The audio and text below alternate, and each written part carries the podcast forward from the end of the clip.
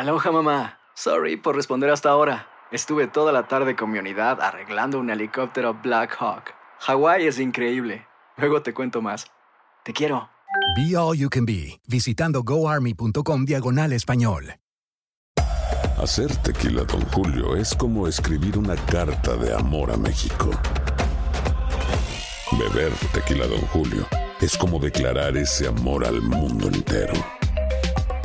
Don Julio es el tequila de lujo original, hecho con la misma pasión que recorre las raíces de nuestro país.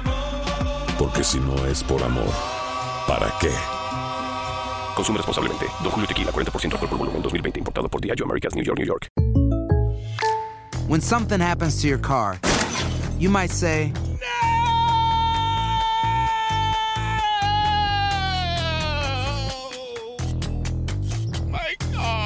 but what you really need to say is something that can actually help. Like a good neighbor, State Farm is there. And just like that, State Farm is there to help you file your claim right on the State Farm mobile app. So just remember, like a good neighbor, State Farm is there. State Farm, Bloomington, Illinois. Boost Mobile tiene una gran oferta para que aproveches tu reembolso de impuestos al máximo y te mantengas conectado. Al cambiarte a Boost, recibe un 50% de descuento en tu primer mes de datos ilimitados. O, con un plan ilimitado de 40 dólares, llévate un Samsung Galaxy A15 5G por $39.99. Obtén los mejores teléfonos en las redes 5G más grandes del país. Con Boost Mobile, cambiarse es fácil. Solo visita boostmobile.com. Boost Mobile, sin miedo al éxito. Para clientes nuevos y solamente en línea, requiere AroPay. 50% de descuento en el primer mes requiere un plan de 25 dólares al mes. Aplican otras restricciones. Visita boostmobile.com para detalles. El siguiente podcast es una presentación exclusiva de Euforia On Demand. Queridos amigos, ¿cómo están? Me da mucho gusto saludarlos desde Los Ángeles, California. Soy León Krause. Gracias por escucharnos, gracias por descargar Epicentro, gracias por estar con nosotros semana a semana. Es de verdad un auténtico, auténtico placer. Vamos a hablar, por supuesto, de Game of Thrones rumbo al final del podcast. Es una tradición breve, pero una tradición sin duda alguna que hay que respetar, y más ahora que la serie ha llegado a su fin. Ya compartiré mi punto de vista. Gracias a todos los que me han escrito, eh, mucha gente que me ha escrito a lkrause.univision.net para comentarme sobre eh, la serie, sobre Game of Thrones, pero también sobre mis opiniones sobre Game of Thrones. De pronto parecería que es más polémico hablar de Game of Thrones que hablar de política americana, mexicana y demás. Pero bueno, pues sí, es sin duda un fenómeno mundial, como será difícil que haya otro. Ya hablaremos de Game of Thrones. Pero antes, política estadounidense. Algo interesante ha pasado con el Partido Demócrata. Ya lo habíamos descrito en algún momento como en los últimos uh, meses, diría yo, eh, la mayoría de los candidatos del Partido Demócrata, incluso aquellos que más que de izquierda, más que progresistas eh, de toda la vida, habían eh, pues más bien ocupado un, un, sitio en el centro del, del espectro político uh, demócrata, los moderados del partido, esos candidatos moderados del partido habían comenzado a correr rumbo a la izquierda pensando que ese carril, y este concepto es muy interesante en la política estadounidense, la idea de que hay carriles en los que eh, eh, se puede colocar un candidato en una, en una elección, eh, en este caso presidencial, es para mí un concepto interesantísimo. Lo ideal, por supuesto, es que un candidato encuentre un carril y lo ocupe por completo y no lo comparta. Pero de pronto parecía como si el ala progresista del Partido Demócrata iba a resultar tan poderosa, tan potente, que había que estar en ese carril. Aunque ese carril estuviera saturado, había que estar ahí. Ese carril en donde estaba, por supuesto, de origen Bernie Sanders, en donde está también Elizabeth Warren, en donde ahora está Kamala Harris, en donde también ha tratado de estar Cory Booker, en donde también ha tratado de estar Beto O'Rourke, el famoso alcalde de South Bend, Indiana, el fenómeno del momento uh, Pete Buttigieg, de quien ya hablamos alguna vez, no tanto, pero también acercándose hacia allá, Julián Castro lo mismo. Esto provocó que pues hubiera un, un conjunto de candidatos que eh, decidieron reunirse en un sitio del espectro político de la izquierda estadounidense y saturar ese sitio. Por supuesto, eso provocó que el otro extremo de ese espectro político quedara libre, es decir, el centro, el que apelaría a los moderados en el Partido Demócrata. El ex vicepresidente Joe Biden tardó en anunciar su candidatura. Hay quien decía que estaba tomándose su tiempo porque eh, no estaba seguro Biden de si era su momento.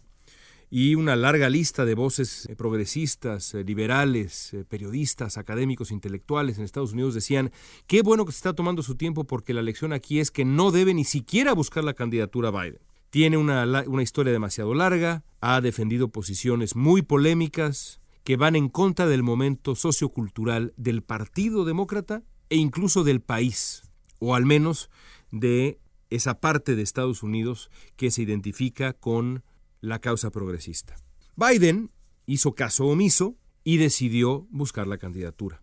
Contra los pronósticos de estas voces que lo saturaron de críticas, Biden llegó a la contienda rumbo a la candidatura presidencial y comenzó a pisar fuerte.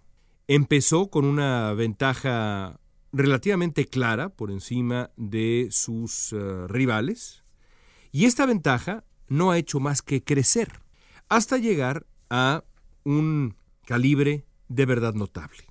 En los últimos uh, sondeos, las últimas encuestas publicadas hace unos días, Joe Biden mantiene una ventaja de más de 20 puntos sobre Bernie Sanders, más de 30 puntos sobre Elizabeth Warren. Y bueno, del resto ni hablamos.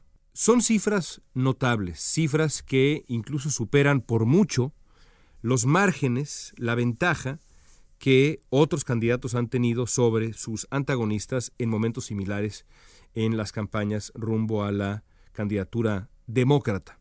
Pienso, por ejemplo, en la mítica ventaja que tenía Hillary Clinton sobre Barack Obama exactamente en el mismo momento de la contienda presidencial demócrata en aquel ya lejano 2007. Diez puntos le sacaba Hillary Clinton a Barack Obama en mayo de 2007.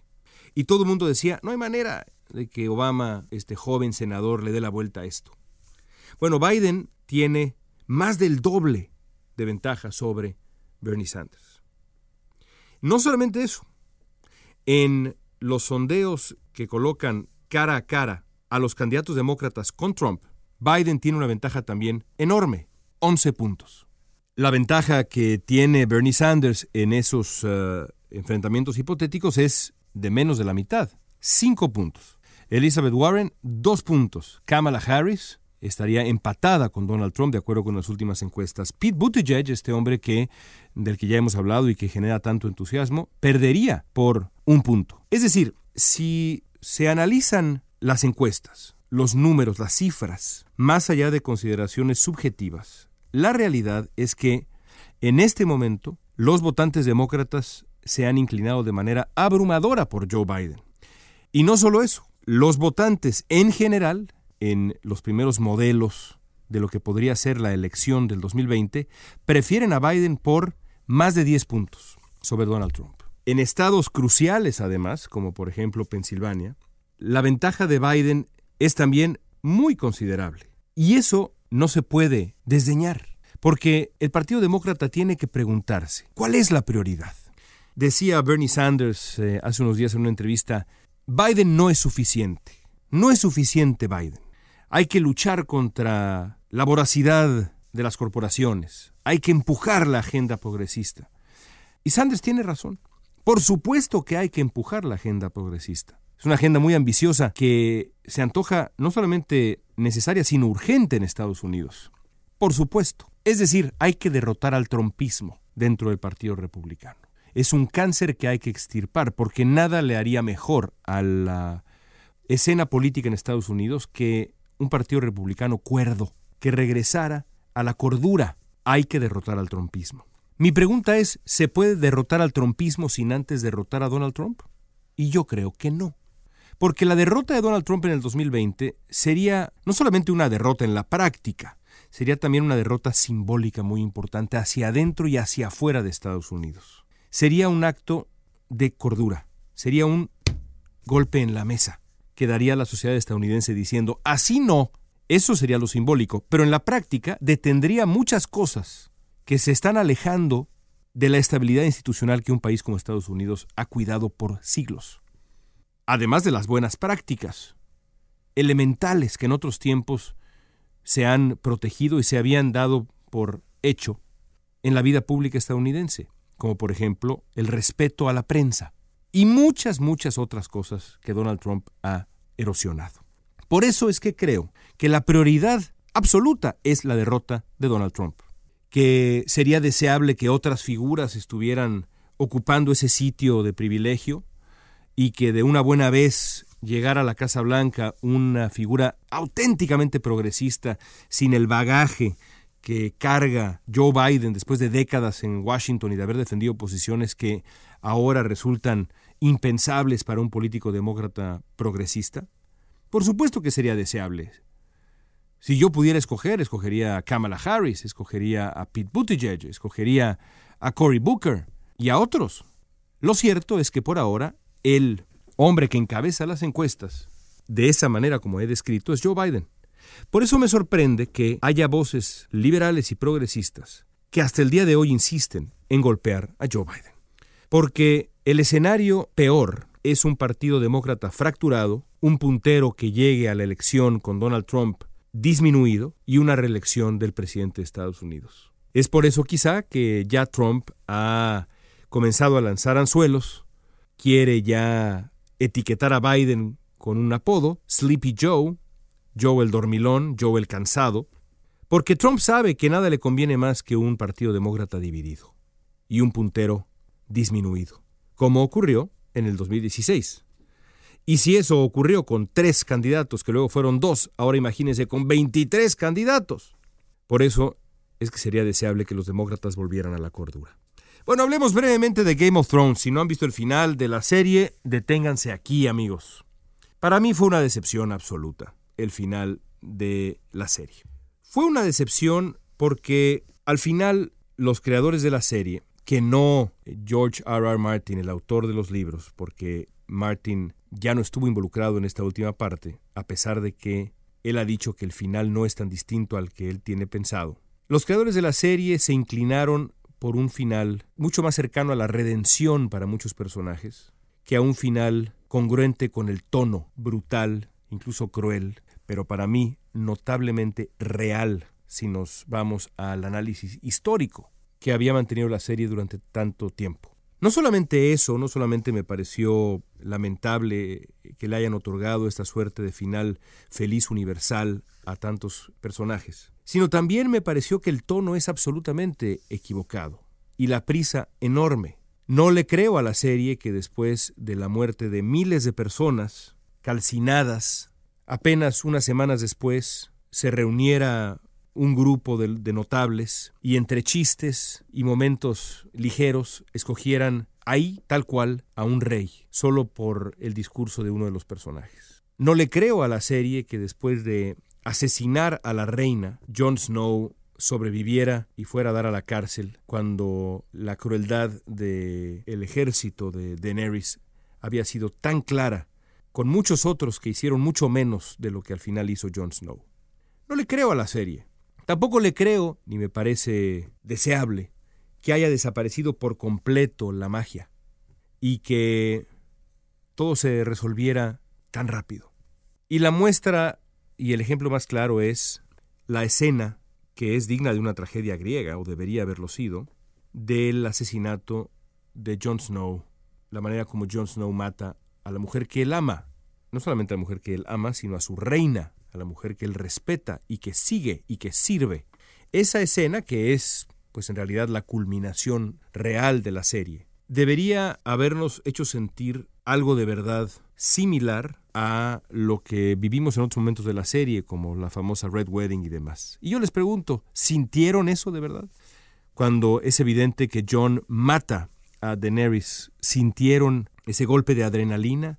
Que sintieron en otros momentos de la serie, yo no. Y creo que se debió a que la manera como lo planearon los creadores de la serie simplemente quedó a deber. Quedó a deber. Porque la mitología que habían construido, el ritmo narrativo, el tono al que nos habían acostumbrado, simplemente fue desechado para adoptar prisas que resultan, por lo menos desde el punto de vista, injustificables. Me quedo con lo mejor de Game of Thrones, y me quedo con el gusto de haber seguido esta serie por televisión, como leí los libros, pero me quedo con muchas ganas de ver cómo decide George R. R. Martin terminar la historia que de verdad cuenta, no la de HBO, sino la que está en su obra, que es mucho, pero mucho más compleja que la que vimos todos en pantalla. Hasta la próxima semana, amigos. Gracias. Desde Los Ángeles, California, soy León Krause. El pasado podcast fue una presentación exclusiva de Euphoria On Demand. Para escuchar otros episodios de este y otros podcasts, visítanos en euphoriaondemand.com. Aloha, mamá. ¿Dónde andas? Seguro de compras. Tengo mucho que contarte. Hawái es increíble. He estado de un lado a otro con mi unidad. Todos son súper talentosos. Ya reparamos otro helicóptero Blackhawk y oficialmente formamos nuestro equipo de fútbol. Para la próxima te cuento cómo voy con el surf y me cuentas qué te pareció el podcast que te compartí, ¿ok? Te quiero mucho. Be All You Can Be, visitando goarmy.com diagonal español. Boost Mobile tiene una gran oferta para que aproveches tu reembolso de impuestos al máximo y te mantengas conectado. Al cambiarte a Boost, recibe un 50% de descuento en tu primer mes de datos ilimitados. O, con un plan ilimitado de 40 dólares, llévate un Samsung Galaxy A15 5G por $39.99. Obtén los mejores teléfonos en las redes 5G más grandes del país. Con Boost Mobile, cambiarse es fácil. Solo visita boostmobile.com. Boost Mobile, sin miedo al éxito. Para clientes nuevos y solamente en línea, requiere AroPay. 50% de descuento en el primer mes requiere un plan de 25 dólares al mes. Aplican otras restricciones. Visita boostmobile.com para detalles. Hay gente a la que le encanta el McCrispy y hay gente que nunca ha probado el McCrispy. Pero todavía no conocemos a nadie que lo haya probado y no le guste. Para pa pa pa. This is the story of the one. As head of maintenance at a concert hall, he knows the show must always go on. That's why he works behind the scenes, ensuring every light is working, the HVAC is humming, and his facility shines. With Granger's supplies and solutions for every challenge he faces, plus 24 7 customer support, his venue never misses a beat. Call quickgranger.com or just stop by. Granger, for the ones who get it done.